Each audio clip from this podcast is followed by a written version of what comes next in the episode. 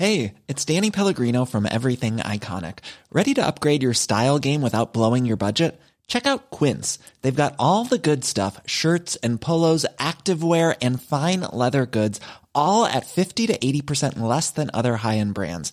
And the best part? They're all about safe, ethical, and responsible manufacturing. Get that luxury vibe without the luxury price tag. Hit up quince.com slash upgrade for free shipping and 365 day returns on your next order. That's quince.com slash upgrade.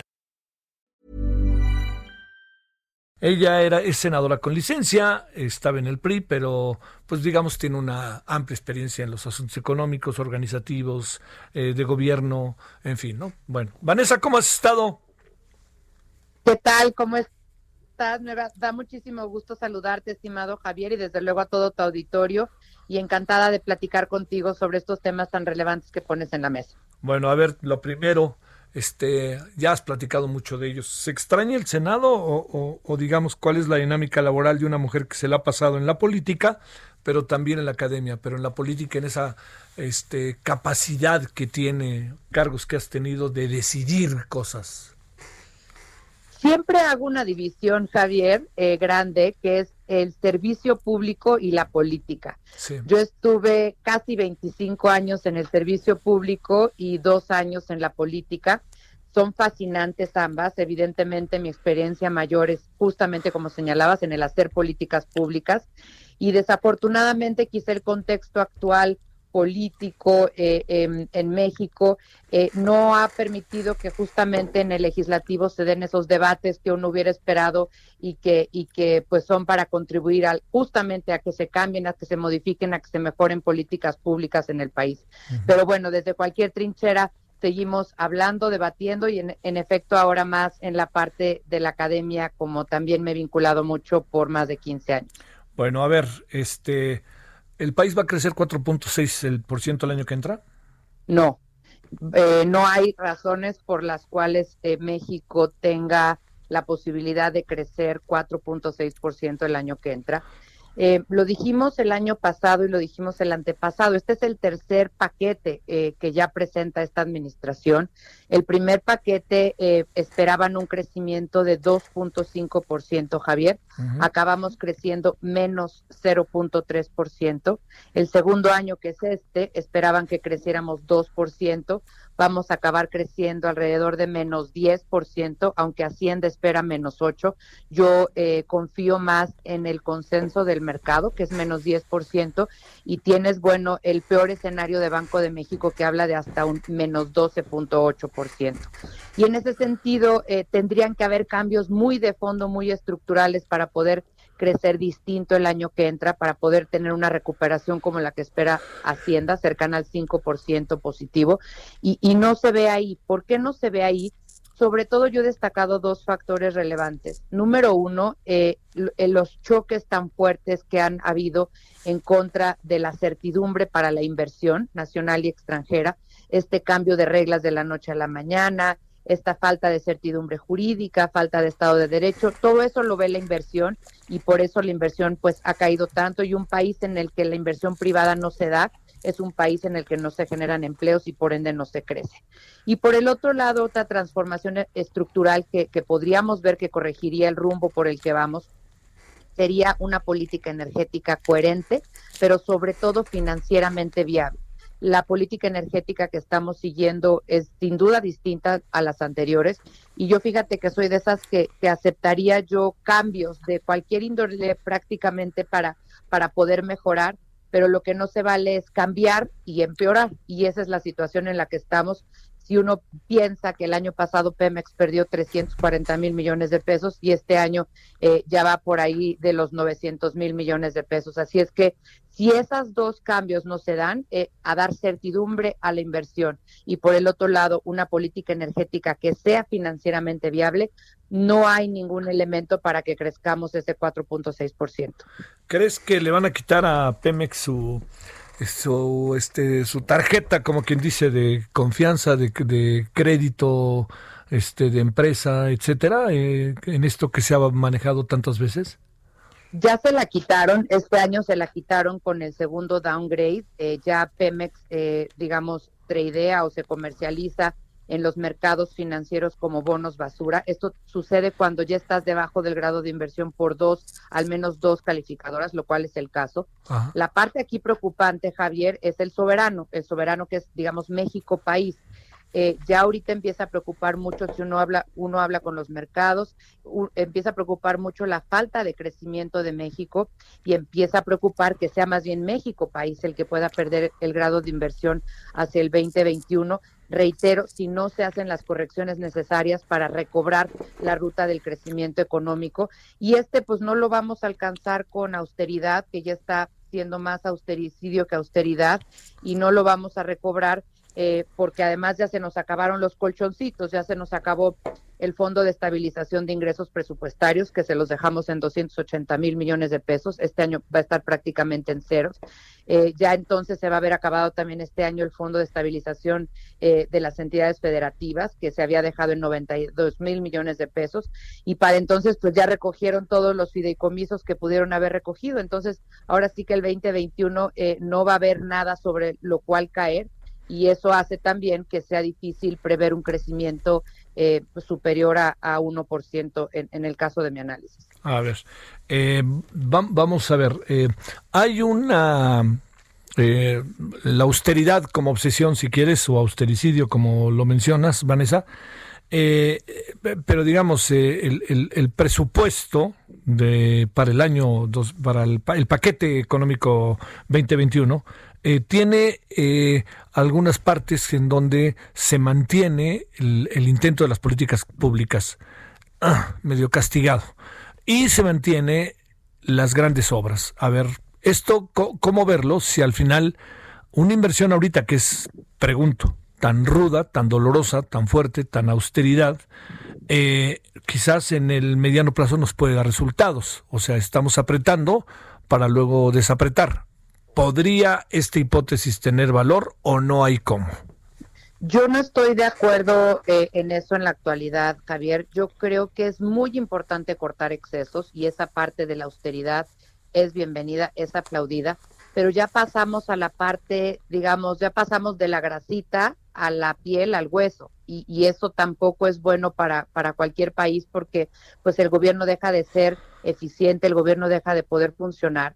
Y mira, eh, uno puede estar a favor o en contra eh, de poder tomar un poco más o un poco menos de deuda y de la parte, y, se celebra que, que, que, Hacienda haya tomado el timón contra viento y marea, porque la verdad es que eh, en este gobierno pues no le han ayudado a Hacienda a crecer, esa es, esa es la verdad.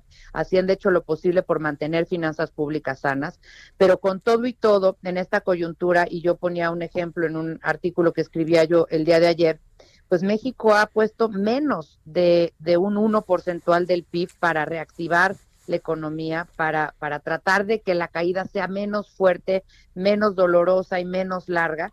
Eh, y, si tú te fijas, claro que se dice no hay que compararnos con, con los del G20 porque, porque son países desarrollados. Estados Unidos 15%, Reino Unido 19%, Alemania 36%. Está bien, no nos comparemos con el G20, pero comparémonos con América Latina. Nosotros, reitero, menos del 1%. Perú, 12%. Colombia, 8%. Chile, 5.5%. Guatemala, 3.4%. Paraguay, 2.5%. Es decir, sí estamos muy por debajo de lo que se hubiera esperado que, que fiscalmente se apoyara sobre todo a las personas vulnerables, a las personas que se quedan en desempleo y a las micro, pequeñas y medianas empresas y, en general a la planta productiva, porque luego es mucho más caro o imposible, Javier, abrir una empresa que ya quebró. Entonces, para tratar de que esto no sea tan profundo, lo que ahorita tendrías que hacer es justamente eh, desapretar un poco el gasto. Nadie dice que se, se vuelva esto en, una, eh, en un gasto sin límite, ni, ni controles, ni además segmentado, no es lo mismo lo que necesita una mediana empresa que una MIPYME, eh, perdón, que una microempresa, pero sí. por el otro lado, eh, el no actuar a tiempo fiscalmente nos va a costar más a la larga, desafortunadamente. Reitero, la austeridad, bienvenida, pero ya pasamos otra vez, pongo este ejemplo, de la grasita a la piel al hueso, y esto sí. tampoco es bueno porque justamente va a, a limitar nuestra capacidad de crecimiento. En esta sistemática revisión del pasado, Vanessa Rubio, ¿se puede aplicar aquello del 93, 94, del 94, 95, de este, nos dejaron la economía puesta con alfileres, sí, pero ustedes se las quitaron? La herencia que tiene este gobierno de lo que ustedes hicieron, ¿los lo coloca al presente gobierno en una situación verdaderamente en entredicho o qué? Yo no diría que la economía estaba en alfileres y deja tú que lo diga, no lo diga yo no lo dice Banco de México, no lo dice el INEGI, no lo dice el Fondo Monetario Internacional, no lo dice el Banco Mundial, no lo dicen los mercados internacionales. Eh, se llevaban eh, ocho años, seis años de crecimiento promedio 2.5%, muy por debajo de lo que deberíamos de haber crecido, y esta es una crítica que hago a, a lo que se sucedió antes de diciembre del 2018, muy debajo del crecimiento, pero a ver, como les digo, aquí en China 2.5 es mejor que cero y no se diga mejor que menos 10. Entonces, además, eh, se dejó, reitero, estos colchones para caso de, ahora sí que rompas en caso de emergencia. Eh, este fondo de era justamente para momentos de crisis, 280 mil millones de pesos, que no crean que se gastaron este año solamente por coronavirus, se gastaron desde el año pasado, pues porque no se alcanzó la meta de crecimiento y el año pasado no había coronavirus. Y también se gastó el fondo de eh, entidades federativas y también se van a gastar los fideicomisos. Entonces, no, yo te diría, había una economía financieramente robusta y, con estos colchones que estaba creciendo, sí, muy por debajo de su potencial, pero reitero, 2.5% siempre es mejor que cero. Ajá, a ver, este, eh, el, país se ha dejado de endeudar, como dice el presidente, Vanessa? No, el país hoy está más endeudado que cuando se recibió hace dos años. Eh, y esto eh, es muy importante, Javier, destacarlo. Eh, no es nada más que se tome más deuda por encima del techo de endeudamiento que aprueba todos los años el Congreso, sino como se mide la deuda y como se debe de medir es como proporción de tu PIB. Como proporción del PIB, la deuda estaba en 44% del Producto Interno Bruto del país y hoy, de acuerdo a Hacienda, este año va a acabar en más de 55%. Los mercados eh, hoy sacaban un documento que creen que va a llegar a 60% del PIB. Entonces, aunque tomes el de los mercados, de 60% o tomes el de Hacienda de 55%, estamos hoy más endeudados de lo que estábamos hace dos años con respecto al PIB, que era 44%. ¿Por qué razón estamos más endeudados si no se han pedido préstamos? Porque crecemos menos. Entonces, si tú empiezas a achicar tu base de crecimiento y tu deuda es la misma, pero además ha crecido porque te han bajado una vez tu, tu, un grado tu inversión, eh, perdón, tu calificación soberana y dos grados la inversión de Pemex y Pemex sigue perdiendo dinero, por una parte vas perdiendo dinero, el costo de endeudarte es mayor y tu base, que es el PIB sobre la cual mides tu deuda, se va haciendo chiquito, chiquito, chiquito. Entonces, no es lo mismo, pensemos en una empresa, una empresa que vale 10 millones de pesos, no es lo mismo que se endeude 10 a que se endeude 100 y una empresa que vale 100 millones no es lo mismo que se endeude 100 a que se endeude 1000. Es decir, el tamaño de la empresa y de los ingresos de la empresa tienen que ver con su capacidad de endeudamiento. En este caso, nuestra capacidad de endeudamiento hace dos años era mayor porque nuestro PIB era mayor. Ahora nuestra capacidad de endeudamiento es menor porque nuestro PIB es mucho menor. Eh, efectivamente, este gobierno gasta menos si este gobierno gasta menos, eh, te los recortes al gobierno han sido, han sido eh, brutales. Yo te digo, yo creo que era importante eh, cortar cualquier exceso, pero ya el cortar la capacidad operativa de las secretarías está siendo un problema y ahí sí se puede hablar con muchos funcionarios del gobierno federal actual que lo están viviendo en carne propia. Pues, ¿Qué va a pasar?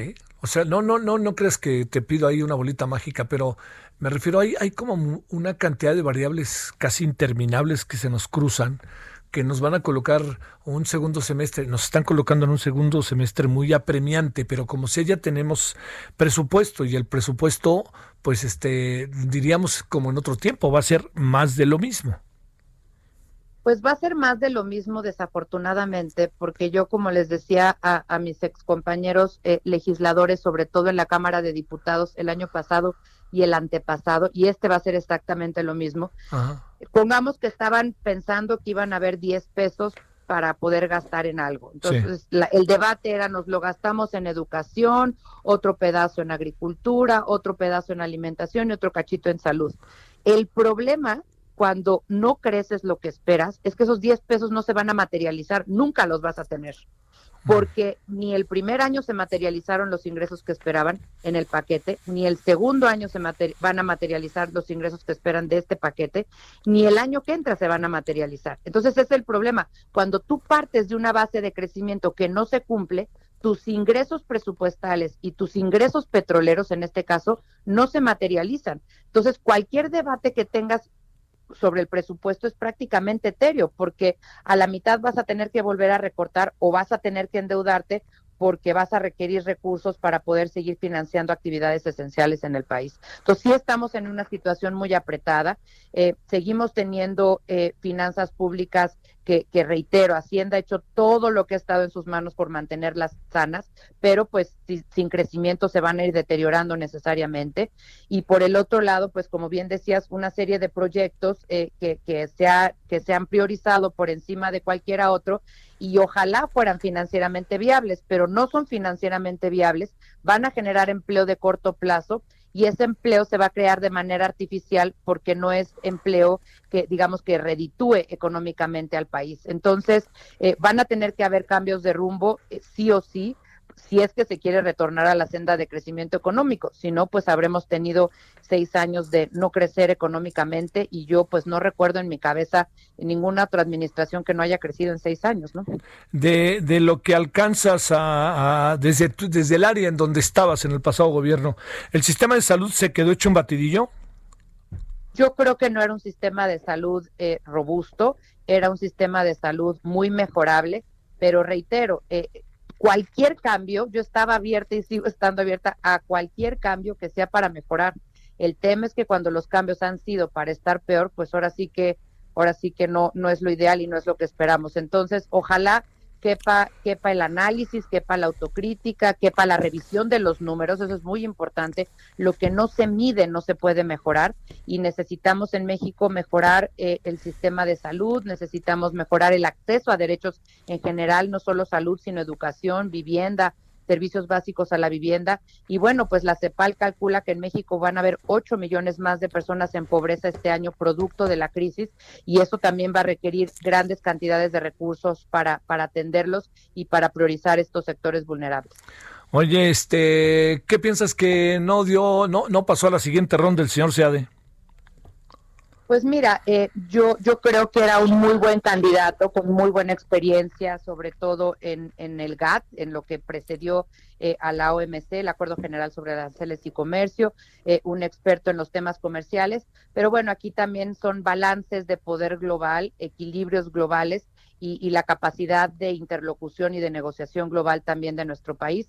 Desafortunadamente no se pasó a la siguiente ronda y, yo calculo que muy probablemente esa, esa presidencia vaya a salir de la zona de América Latina y el Caribe. Así es que eh, pues habrá que buscar otras candidaturas porque no podemos quedarnos sin espacios eh, en la toma de decisiones global sobre todo de las instituciones más trascendentes eh, em, en el mundo. Entonces, creo que México tiene que visualizar con mucha estrategia cuáles candidaturas se abren hacia adelante y hacer, eh, em, digamos, una, una acción muy efectiva para poder lograr candidaturas, porque mexicanos con, con calidad y con experiencia hay y de sobra. Sí, sí, yo también pienso como tú lo poco que puedo yo conocer de esos menesteres económicos, etcétera, de comerciales, eh, pareció un muy buen candidato Jesús Seade. Este, ¿Conocías eh, de cerca al señor Lozoya o es todo ese hora a distancia o era un mundo aparte? ¿Qué era Vanessa Rubio?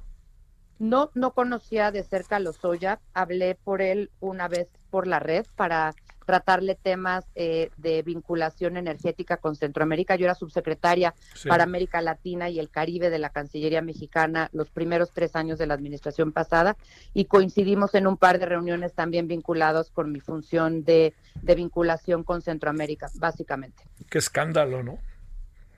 pues así son estas cosas y yo creo que cada quien tiene que responder por sus actos y, ojalá que, que, la justicia eh, en este y en cualquier otra materia siempre eh, prive y se prioriza en nuestro país bajo un Estado de Derecho eh, que sea parejito para todos. dos ideas que hubieras planteado siendo legisladora sobre el paquete 2021 con la información que tienes en un minuto, si se puede, Vanessa, se nos acaba el tiempo, pero quisiéramos platicar más contigo. Dos ideas que les hubieras planteado ahí al Pleno del Congreso. Pues simplemente que creo que las, las eh, supuestos sobre los cuales se hace el paquete son otra vez muy optimistas, como lo fueron este año y como lo fueron el año pasado, y que habría que empezar a exigir mucho más certidumbre, mucho más realismo para que en efecto se pueda hacer planeación económica del país y presupuesto de egresos del país con elementos realistas. A mí me sorprende con lo poco que sí, lo platiqué con tu, este, con alguien que conozcas, Arturo Herrera. Este, yo le digo, oye Arturo, 4.6 no parece mucho. No, no, no. Nunca dijo que si hubiera vacuna, eh, por cierto. Dice, si fuera la vacuna habría más. Pero este, pero 4.6 no se ve de dónde pueda salir en verdad, Vanessa, ¿eh? El paquete está financieramente bien armado. El tema es que las premisas son muy halagüeñas. Hay un dicho por ahí que dice que si mi abuelita tuviera ruedas sería bicicleta. pues en este caso no, no se le ven las ruedas al paquete. Bueno, Vanessa, te agradezco muchísimo que hayamos conversado. Ojalá pronto lo podamos hacer otra vez. Muchas gracias. Me va a dar mucho gusto, Javier. Un abrazo. Hasta luego. Para ti, Vanessa, Vanessa Rubio.